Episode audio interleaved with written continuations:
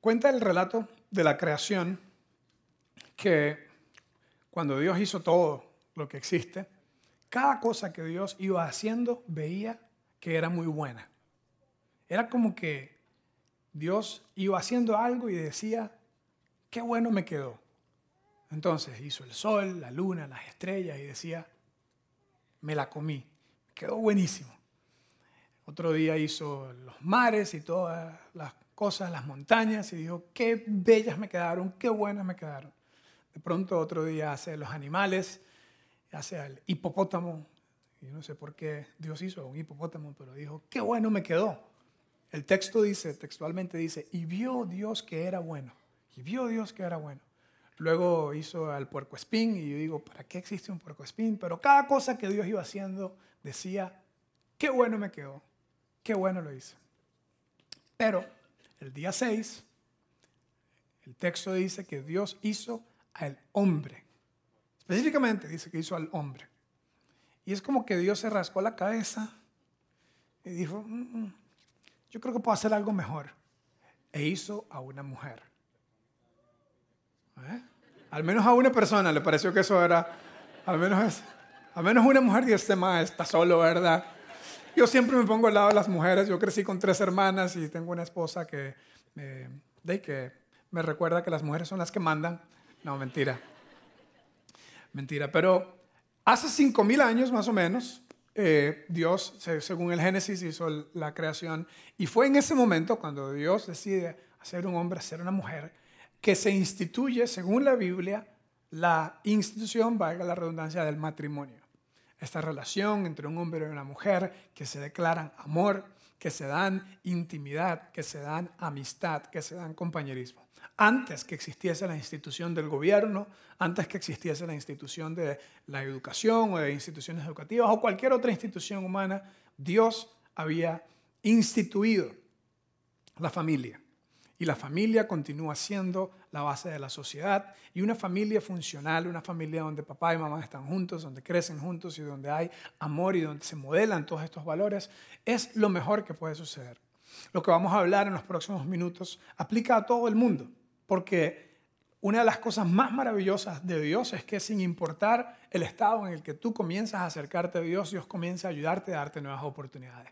Así que si estás aquí hoy como divorciado, pasaste una serie de situaciones muy difíciles o te tocó criar, a tus hijos como madre soltera o te tocó vivir fuera de tu casa y probablemente dirías que eso no fue óptimo, eh, estando aquí y, de ahora en adelante lo que aprendemos de Dios es que Él te da nuevas fuerzas, nuevas oportunidades y nuevos aprendizajes para ser mejor en el futuro.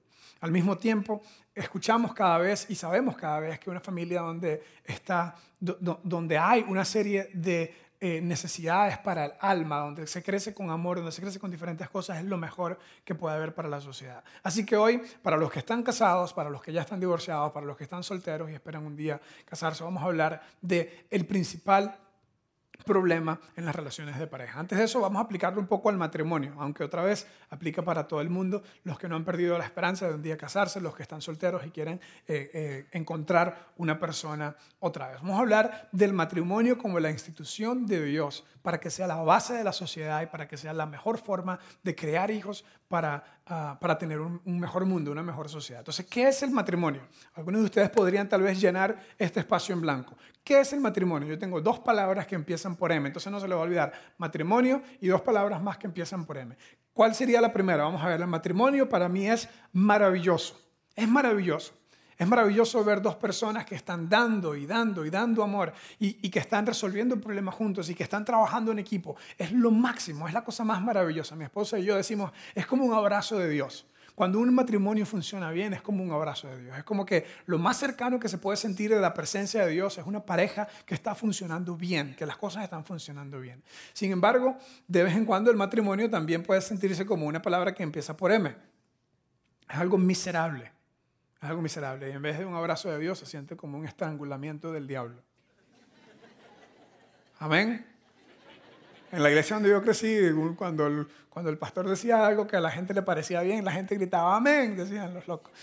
Entonces alguien decía, amén, yo he pasado por eso, ¿verdad? Yo me casé con un miserable y eso fue parte de la razón que mi matrimonio fue miserable y hoy estoy feliz y es maravilloso no estar con ese miserable, no sé. Lo cierto es que incluso, incluso a veces el matrimonio se puede sentir en un, eh, eh, un alto y bajo, ¿verdad? En estas dos cosas, ¿verdad? Un día se siente súper bien, otro día se siente miserable. Incluso eso puede ser parte del proceso de crecimiento y de madurez de una, de una relación.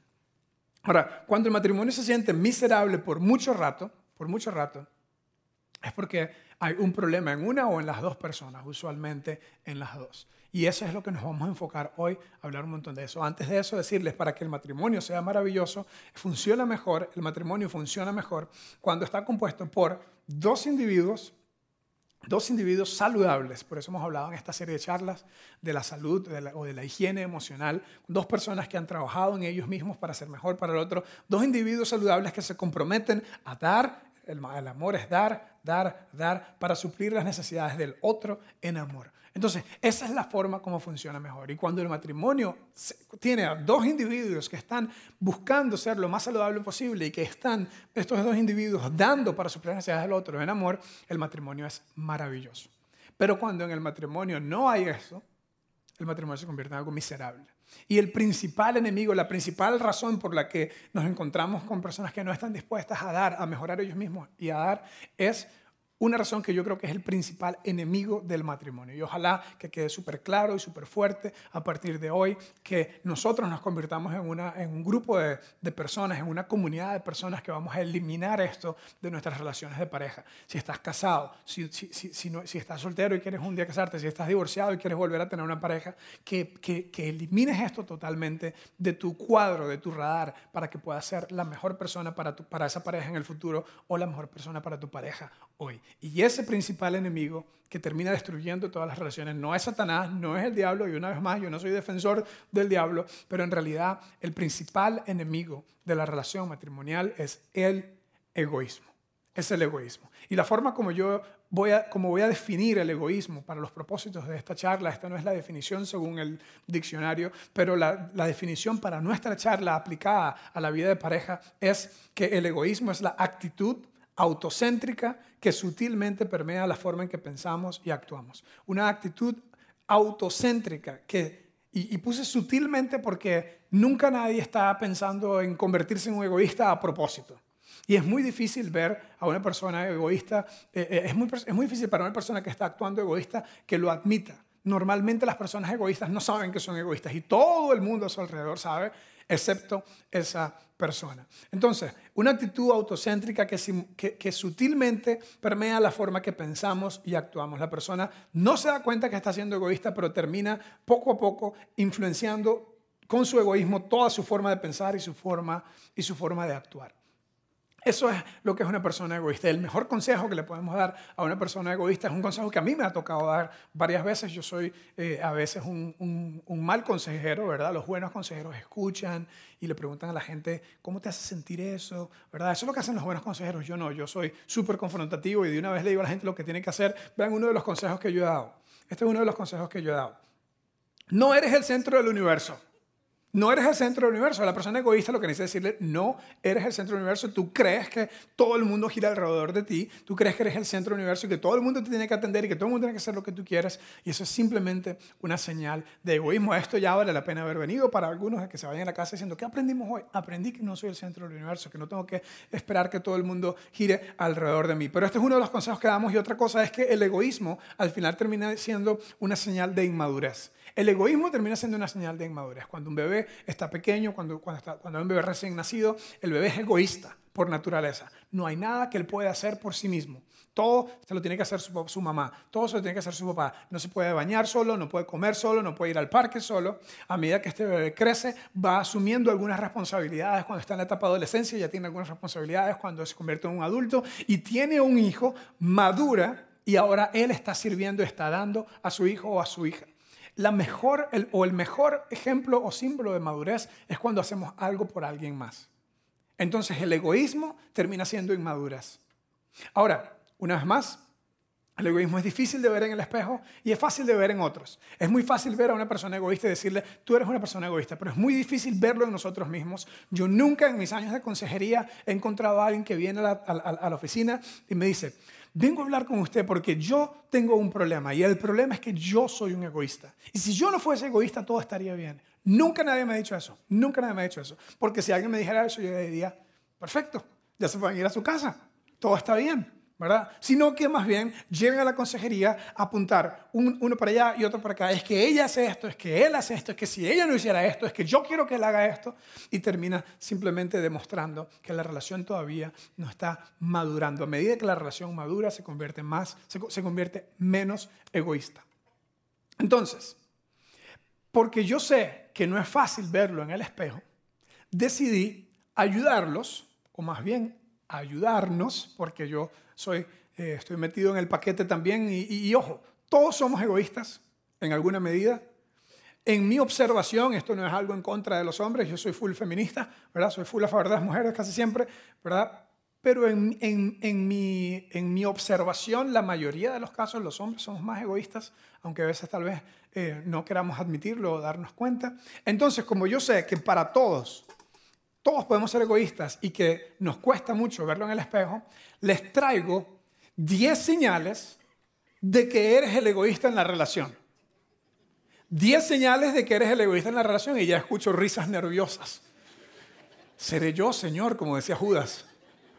¿Seré yo el egoísta en la relación? Entonces, pero antes de que yo les lea las 10 señales, si ustedes quieren oírlas, porque va a ser un poco tenso, se va a poner el aire un poco denso, ¿verdad? Puede ser que te sientas identificado con algunas de ellas. Vamos a hacerlo un poco más ligero haciendo un drum roll. ¿Saben lo que es un drum roll? El drum roll es la cosa más gringa del mundo. Yo cuando estuve en una conferencia con unos gringos hicieron que nos hicieron que hiciéramos un drum roll y me parece la cosa más ridícula del mundo. Estamos a punto de hacer un drum roll. ¿ok? Entonces yo les voy a decir las 10 señales de que eres el egoísta de la relación y ustedes van a hacer un drum roll. Un drum roll es simplemente como ustedes están sentados, van a hacer este sonido con, su, con sus manos en sus piernas. ¿Ok? Cuando yo les diga, listo. 10 señales de que eres el egoísta de la relación. Drum roll, señores, ¿cómo quieren que los regañen? Ok, número uno. Eres el egoísta de la relación si en algún momento dices o sientes, mi palabra es la ley. ¿Se quiere seguir? Sí, yo soy yo. mi palabra es la ley. Ok, mi palabra es la ley, viene de una canción, no sé quién la escribió, con dinero y sin dinero hago siempre lo que quiero y mi palabra es la ley. Así se crearon la mayoría de los hombres latinoamericanos. Eso viene de México, pero interesantemente, y sin ofender a mis amigos mexicanos, que tengo muchos, en cada relación de una pareja mexicana que conozco, manda la mujer. Sin embargo, en México te enseñan caballo, tequila y mi palabra es la ley. En realidad, en cada relación que he conocido casi siempre manda la mujer, pero no vamos a entrar en ese tema tan profundo. Pero esto aplica a hombre o mujer. Si tu actitud en tu relación es mi palabra es la ley, se hace lo que yo digo, se hace lo que yo quiero, lo digas abiertamente o no, puede que seas el egoísta de la relación. Número dos, siempre tienes la razón. Si tú dirías que siempre tienes la razón, ya está bien con el drum roll. Si siempre tienes, pues si no, no nos va a dar tiempo, porque son días. Si siempre tienes la razón, lo admitas abiertamente o sepas, te digas a ti mismo, ¿sabes qué? Lo que pasa es que mi esposo, es que él no está en el nivel intelectual que estoy yo, es que él, él no evolucionó, ¿verdad? Como evolucioné yo, ¿verdad? Porque las mujeres somos más maduras, ¿verdad? O, si tú como hombre dices, no, lo que pasa es que mi esposa, mira, ella se queda en la casa y ella no, no sabe de negocios y no sabe estas cosas. Si tú sientes que siempre tienes la razón, eres el egoísta en la razón. Y por cierto, por cierto, esto es un síndrome muy común en las personas que son más aplicadas. Si tú eres un líder, si eres un empresario, si has logrado grandes cosas, estás en mayor riesgo de, que, de, caer en el síndrome de que siempre tienes la razón yo tengo que confesar, hay momentos donde, donde, yo me he dado cuenta que tengo este síndrome y tengo que estar muy atento a esto. Es común que yo, eh, eh, y, poco a poco he ido mejorando en esto, pero es común muchas veces cuando, cuando hace unos años cuando estaba, estaba más pendiente de estas cosas, que yo me dijera a mí mismo, Julio, no tienes un monopolio de la razón. Tu opinión es simplemente una opinión, no es la opinión. Porque como soy intenso, como soy apasionado, como soy a veces muy aplicado en algunas cosas, como estudio mucho, como leo mucho, me lleva a pensar que siempre tengo la razón y nadie siempre tiene la razón. Nadie es tan bueno como para tener la razón siempre. Es bueno que aprendamos, si queremos ser menos egoístas, que aprendamos el arte de decir nuestra opinión y dejar espacio para los demás. Decir nuestra opinión y dejar espacio para tu pareja. Decir mi opinión y no actuar como que tienes un monopolio de la razón. Entonces, si, actúas de esta forma, probablemente eres el egoísta en la razón. Número tres, no rindes cuentas. Es parecida a la de mi palabra es la ley, ¿verdad? Tú haces lo que quieras, haces lo que quieras, vas, entras, sales, no rindes cuentas y tu esposa o tu esposo no siente que hay una alianza de trabajo. No siente que hay una alianza, sino que tú haces lo que tú quieres, tú no le entregas cuentas a nadie, tú gastas tu dinero como tú lo quieres gastar, tú usas tu tiempo como tú lo quieres usar y no hay un sentido de trabajo en equipo. Si tú no rindes cuentas y sientes que no tienes por qué rendir cuentas, probablemente eres el egoísta de la relación. Número cuatro, siempre esperas que tu pareja cambie, pero no te preocupas por cambiar. Siempre esperas que tu pareja cambie, siempre estás apuntando, apuntando como, como, como dijo eh, eh, Charlie, creo, en la primera charla, como dice la Biblia, siempre estás viendo la paja que tiene tu hermano en el ojo, pero no ves la viga que tú tienes. Siempre estás viendo cómo otra persona tiene que mejorar y nunca estás viendo cómo tienes que mejorar tú mismo. Si eso es verdad acerca de ti, probablemente eres el egoísta de la relación. Número cinco, tus necesidades y tus prioridades son primero. Tus necesidades y tus prioridades son primero. Esto es en, tu forma de pensar y en tu forma de actuar. Tú eres siempre primero. Te voy a dar un ejemplo súper sencillo, ¿verdad?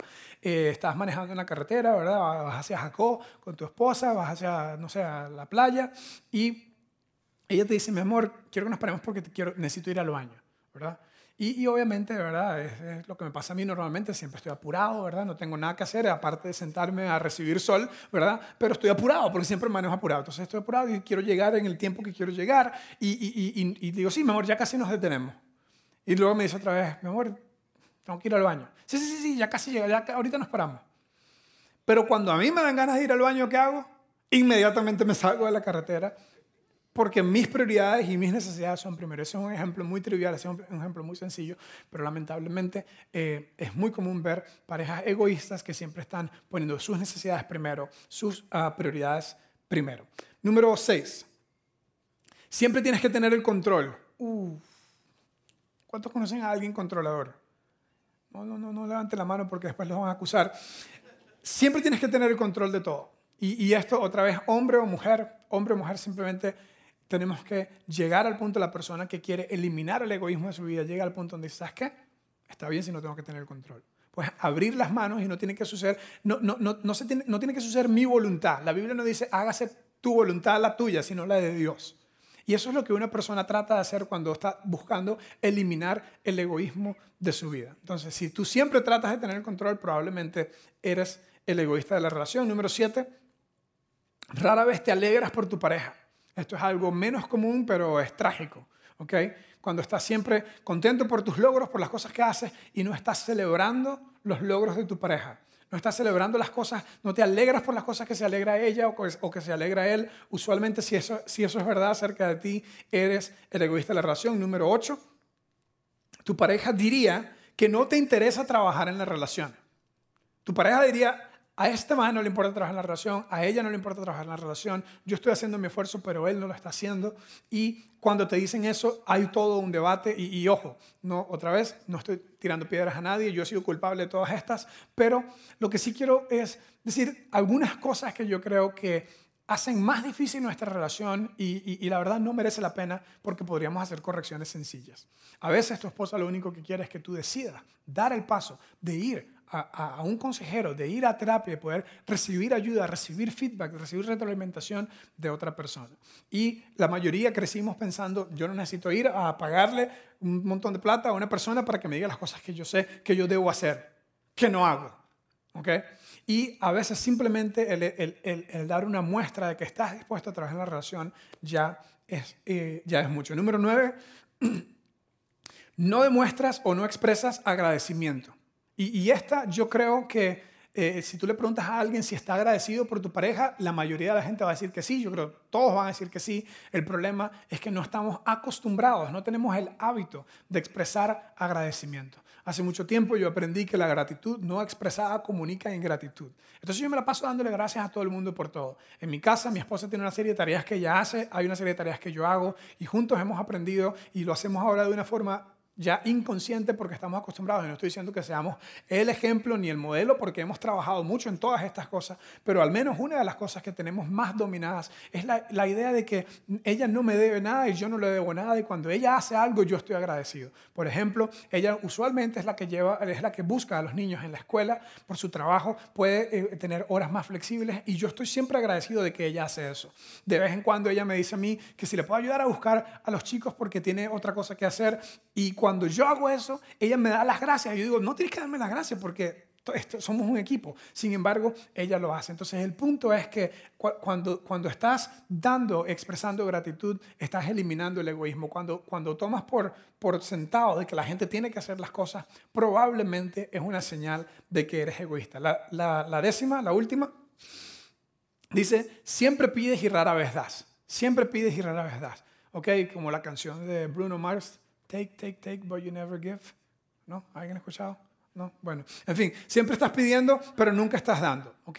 Y el amor está caracterizado por dar. Y la persona que siempre está pidiendo, sin, tal vez sin darse cuenta, cree que es el centro del universo y está siempre más preocupado por lo que él o ella necesita y no por lo que tiene que dar. Ahora, estas son las 10 señales de que eres egoísta. Tengo, tengo, estas 10 las escribí, pero después me acordé de una onceava, de una, de una once que le voy a decir, y es la idea de competir.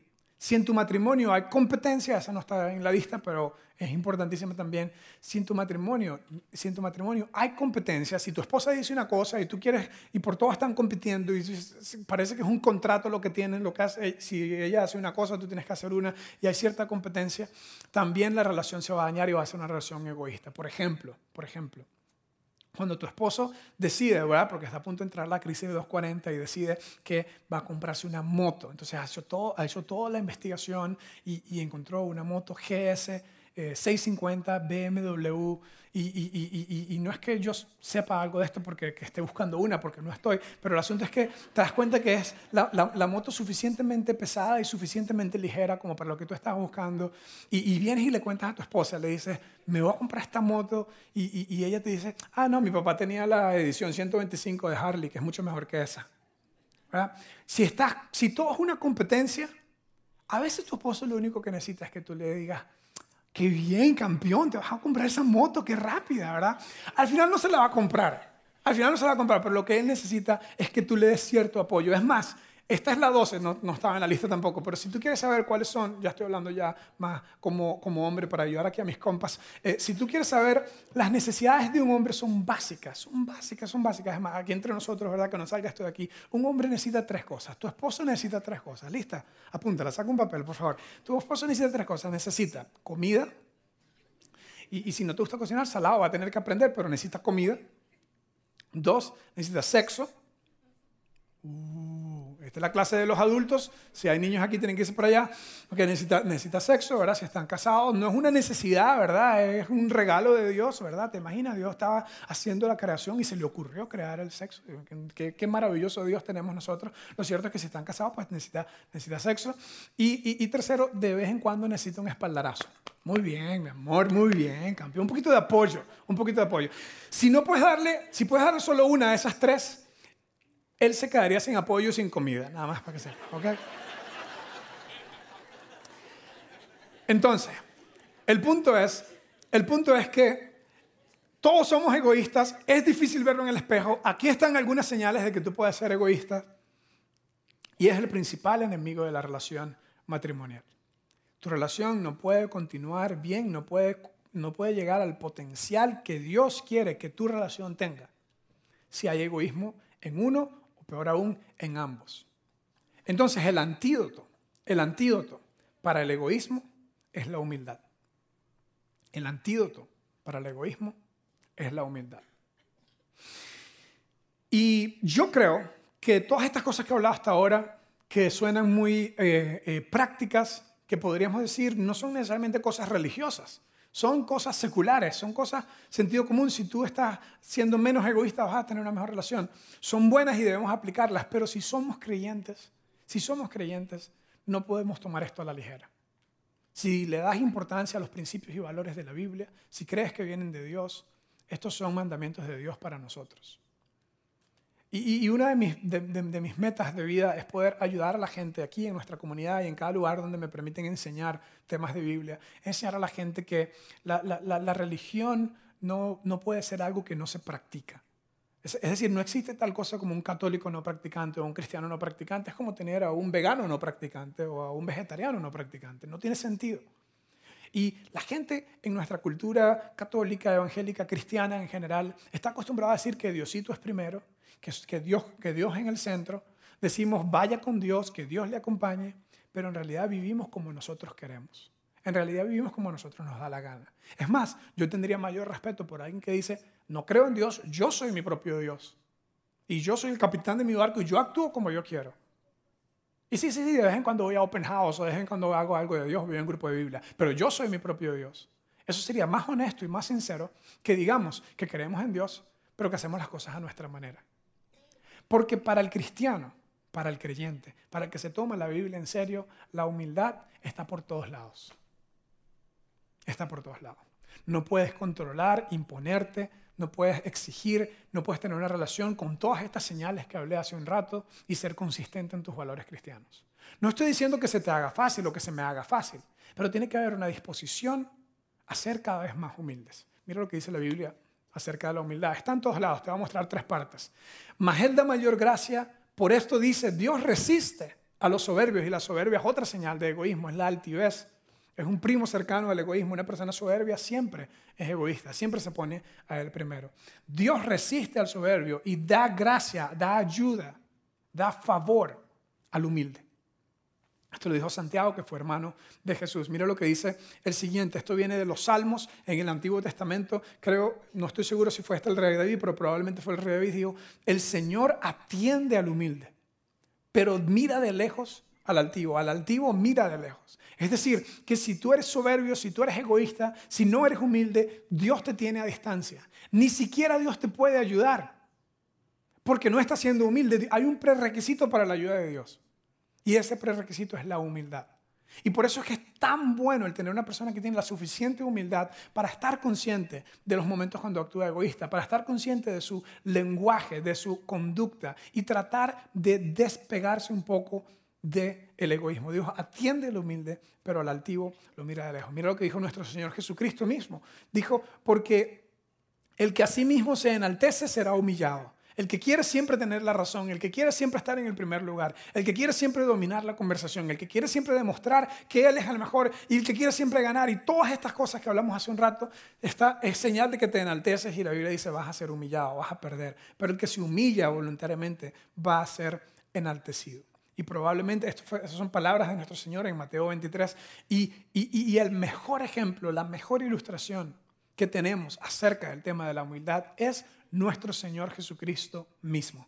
Pablo, en una de sus cartas, la carta a los cristianos en la ciudad de Filipo, en el Mediterráneo, alrededor del año 60 después de Cristo, escribió muchas cartas a diferentes lugares, a diferentes cristianos en diferentes lugares. Y en la carta a los filipenses, mira lo que Pablo dice del ejemplo que nosotros tenemos que seguir de Cristo. Lo dice para todas las relaciones de los que somos creyentes, pero especialmente para la relación de mayor proximidad, que es la relación con nuestra pareja. Mira lo que dice Filipenses 2. Dice, la actitud o la conducta de ustedes o la mentalidad de ustedes, su forma de pensar y su forma de actuar debe ser como la de Cristo Jesús. Por eso a alguien se le ocurrió hacer una bandita, de verdad, un brazalete que dice, ¿qué haría Jesús? ¿Por qué los cristianos han hecho tan famosa esa idea? ¿Qué haría Jesús? Porque Pablo dijo que nosotros debemos pensar como pensaría Jesús y eso nos va a hacer bien. Porque Jesús fue el máximo ejemplo de humildad. Mira lo que dice, la actitud de ustedes debe ser como la de Cristo Jesús, quien siendo por naturaleza Dios, los cristianos creemos, la teología cristiana indica que Jesús es el Hijo de Dios, es igual a Dios, es Dios encarnado, Dios hecho hombre, para mostrarnos el camino a Dios. Y ese acto de, de encarnación, ese acto de Dios haciéndose hombre, Pablo lo, lo ilustra como el máximo ejemplo de humildad. Dios estaba en el cielo, en el trono, y decidió humillarse. Mira lo que dice. No consideró el ser igual a Dios como algo a que aferrarse, sino que el contraste es, por el contrario, se rebajó. Una palabra que nosotros no usamos en forma positiva en nuestro lenguaje. En nuestro lenguaje uno dice, yo no me voy a rebajar, yo me voy a querer a mí mismo, yo me voy a dar mi lugar, ¿verdad? Pero resulta que el Nuevo Testamento lo pone como algo positivo. Jesús se rebajó a la condición y, lo hizo voluntariamente, tomando la naturaleza de siervo. Otra palabra que nosotros decimos, yo no soy siervo de nadie, yo no soy sirviente de nadie, yo no voy a ser esclavo de nadie. Pues resulta que Jesús dice, eso fue lo que yo hice por ti. Yo era Dios, estaba bien allá en el cielo y creé el mundo y creé, hice toda la creación. Ustedes lo echaron a perder y luego yo vine y me humillé al nivel de ustedes. Y el ejemplo que da Pablo es que nosotros debemos hacer lo mismo. Dice, haciéndose semejante a los seres humanos y al manifestarse como hombre, se humilló a sí mismo. Otra vez, cada vez que en la Biblia hay una repetición de una idea, no es que el escritor no tenía un sinónimo y no tenía otra forma de hacerlo, es que en la, en la forma de escritura bíblica, en el estilo literario, se enseña que es muy, muy, muy importante. Y en este texto, tres, cuatro, cinco veces se dice la misma idea. Así como Jesús fue humilde, así como Él se humilló voluntariamente, así como Él se humilló a sí mismo y se hizo obediente hasta la muerte y muerte de cruz, dice Pablo. ¿Te Esto lo escribió en el año 60, cuando el imperio romano estaba en su apogeo. Una muerte de cruz era la muerte de un criminal, la muerte de lo peor, de lo peor, de lo peor. Era una humillación. Y Pablo dice, Él se humilló hasta la muerte y muerte de cruz. Esto lo leemos hoy como que sí, claro, muerte de cruz. Obvio, yo tengo un crucifijo, vea mi tatuaje. Pero en aquel tiempo era lo peor que alguien podía pasar. Y Pablo dice, tu Señor, tu Dios, se humilló, se hizo igual a ti. Pasó lo peor, la peor humillación que alguien puede pasar para que tú fueras aceptado ante Dios, para que tú pudieras tener un puente y llegar a Dios. Y por eso Dios le exaltó hasta lo sumo y le otorgó un nombre que es sobre todo nombre. Y por eso nosotros creemos en lo grande de nuestro Señor que murió y que resucitó. Pero más allá de la, la lección principal de este texto, de la teología cristiana que indica que Jesús vino al mundo, murió y resucitó, aquí hay un gran ejemplo, el máximo ejemplo de humildad. De Dios que se hizo hombre por ti. Dios que estaba más arriba de ti y vino a tu nivel y después bajó y se humilló muriendo por ti. Y ese es el mismo ejemplo que debemos tener las parejas que queremos tener éxito en nuestra relación. Eliminar el, el, egoísmo y ponernos por debajo, humillarnos, tener la humildad para saber que no tenemos siempre la razón, tener la humildad para no estar siempre en control, tener la humildad para dejar que la otra persona hable, tener la humildad para no dominar la conversación, tener la humildad para celebrar los éxitos de tu pareja, tener la humildad para simplemente abrir las manos y dejar que las cosas pasen. Eso, el máximo ejemplo de eso es nuestro Señor Jesús. Sabes que tú has hecho esto antes, tú has sido humilde antes, tú has puesto a otra persona antes, déjame darte un par de ejemplos. Uno, cuando vas a una boda, ¿quién es la persona más importante en una boda? La novia. La novia y el novio, pero especialmente la novia, ¿eh? porque el novio está ahí porque le dijeron el día y la hora, pero él no planeó nada. Entonces, estamos claros que la persona más importante en una boda es la novia, ¿verdad? Desde pequeña ella quería el vestido, todo, la torta, el queque, todo. Bueno, el asunto es, ese día, tú no te, tú no te pusiste bravo o no te enojaste porque, porque, porque la gente no te miraba a ti o porque no querían una foto contigo. ¿Por qué? Porque la persona más importante ese día era la novia. Y no es que la novia tiene mayor valor intrínseco que tú, pero la novia ese día era la más importante. Entonces, ese día tú la trataste a ella, a la novia, como la persona más importante, le trajiste un regalo. Dios dice que debemos tratar a nuestra pareja como si fueran la novia el día de la boda. Que debemos siempre ponerlo a ella. No es que vale más, no es que es más importante, es que debemos ponerla como la persona más importante. Ese fue el ejemplo para las mujeres. Déjame darle un ejemplo para que los hombres me entiendan. ¿Te acuerdas cuando estabas ligando? Mm, cuando estamos ligando, los hombres somos buenísimos para ligar. Somos, somos cazadores por naturaleza. Cuando un hombre está ligando, ¿qué hace? Pone las necesidades de ella primero. El otro día estaba hablando con una pareja en el prematrimonial y me dijeron, me dijeron que cuando se conocieron, una de las cosas que le pareció muy chiva a ella era que ella hace arte. Ella le encanta dibujar, es una artista, hace mil cosas, ¿verdad? Con niños, en fin, es una artista profesional. Y él, cuando se enteró que a ella le gustaba el arte, adivina qué hizo. Se compró un blog. Se compró un blog porque ahora a él también le gusta el arte. Entonces fue y le dijo, y le dijo yo vi ahí en tu, en tu perfil que vos sos eh, de arte y vieras que a mí también me gusta mucho el arte. Mira este blog que yo tengo. Porque estaba ligando, ¿verdad? Le muestra, le muestra, le muestra el blog y, y ella le pregunta, ay, ¿a ti también te gusta el arte? Sí, en el cole era mi, mi asignatura favorita, era eso. Vos me das un lápiz número dos y yo hago maravillas con eso. Y, y, ya tenían dos años y se iban a casar y le dijo, más nunca volvió a abrir, abrir el blog en ningún momento. Pues señores, así como actuabas cuando estabas tratando de ganarte el amor de tu pareja, así debes actuar siempre con tu pareja. Debes ponerla a ella primero, debes poner sus necesidades primero, debes continuar persiguiéndola, no literalmente en la casa, pero sí debes continuar buscando el amor, poniéndola a ella primero. Es algo que has hecho antes, por lo tanto lo puedes hacer y Dios te va a ayudar. En conclusión, necesitamos, vamos a la siguiente, el egoísmo es quitar y el amor es dar. El egoísmo es quitar. Si eres egoísta, estás quitando de la relación. Si eres, y, el amor es lo contrario, el amor es dar. Entonces, la conclusión de hoy, la conclusión de hoy va a quedar súper claro, ¿ok? Pongan todos atención, si se me salieron un poco del tema, ya estamos terminando. El consejo final de la conclusión de hoy es muy simple. No sean egoístas, hagan el amor.